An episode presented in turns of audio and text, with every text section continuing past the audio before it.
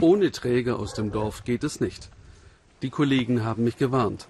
Zwei Stunden strammer, schweißtreibender Aufstieg auf schmalen Pfaden.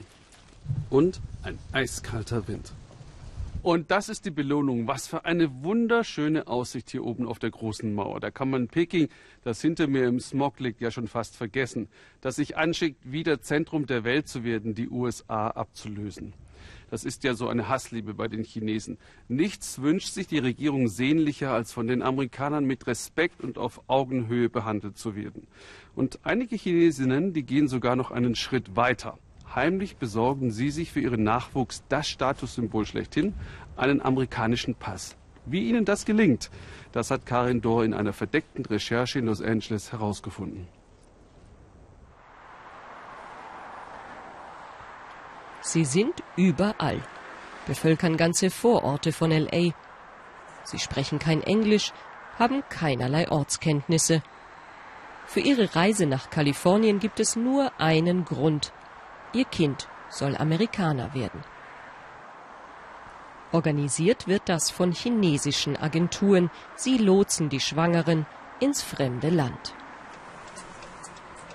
Besorgen ein Touristenvisum, raten bei der Einreise zum weiten Mantel, um den Bauch zu verhüllen, bringen die Frauen in ruhigen Wohngegenden unter.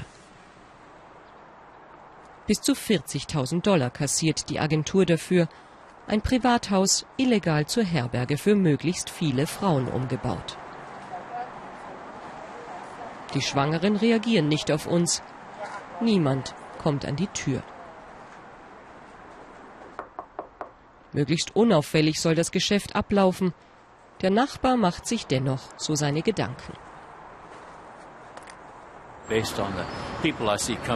Nach dem, was ich hier beobachte, packen sie acht bis zehn Frauen in das kleine Häuschen. Ich finde das nicht gut. Die nutzen unser System aus. Aber man kann wohl nicht viel dagegen tun. Uh, Denn wer in den USA geboren wird, ist automatisch Amerikaner, so will es die Verfassung. Alles ganz einfach, versichern die Agenturen auf ihren Internetseiten. Neun Monate Schwangerschaft, optimal genutzt. Im siebten Monat Koffer packen. In Kalifornien lockt Luxus-Shopping zum Zeitvertreib und dann heißt es Willkommen, kleiner Amerikaner.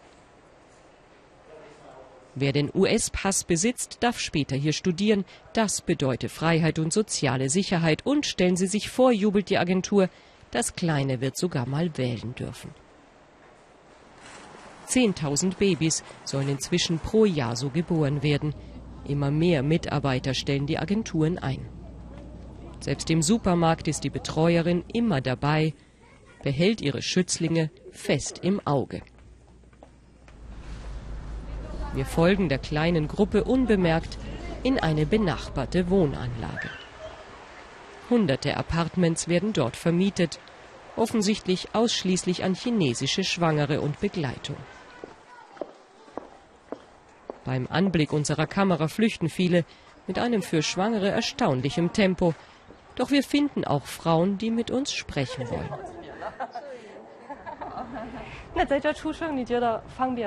Warum bringen Sie Ihr Kind hier zur Welt? Nun, die Luft ist sehr gut. Der Smog in Peking ist so schlimm, das ist schädlich für Schwangere und Babys. Das Argument hören wir häufig, wenn die Schwangeren überhaupt etwas sagen dürfen. Meist werden sie von der Aufpasserin gleich daran gehindert. Wir geben keine Interviews. Berichte stören das Geschäft. Der Service ist dafür umfassend.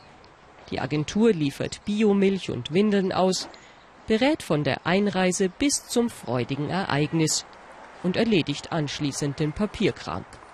Ist das Baby vier Wochen alt, geht es zurück nach China.